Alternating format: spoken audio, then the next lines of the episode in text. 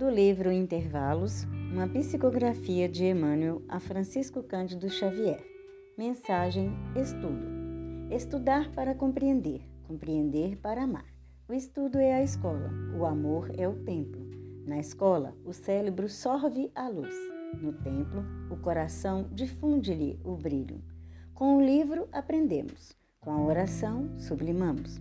E entre o livro e a oração, a alma encontra o campo de serviço, em cujas leiras divinas se integra na função que lhe cabe na obra da eterna sabedoria.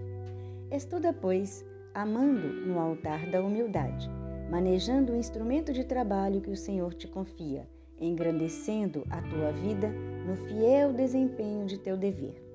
Quando a inteligência se isola, por mais bela, não é mais que a fortuna inútil e a solitária no fortim do egoísmo.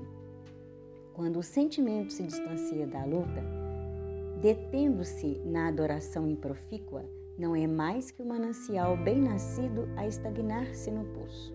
Aprender para crescer, crescer para ajudar.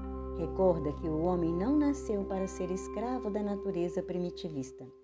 Deu-lhe o Criador um estômago para reter os alimentos da terra e conferiu-lhe dois olhos, dois ouvidos e duas mãos para que o devotamento ao progresso nele encontre um aprendiz eficiente e aplicado do bem e da luz em todos os ângulos do caminho.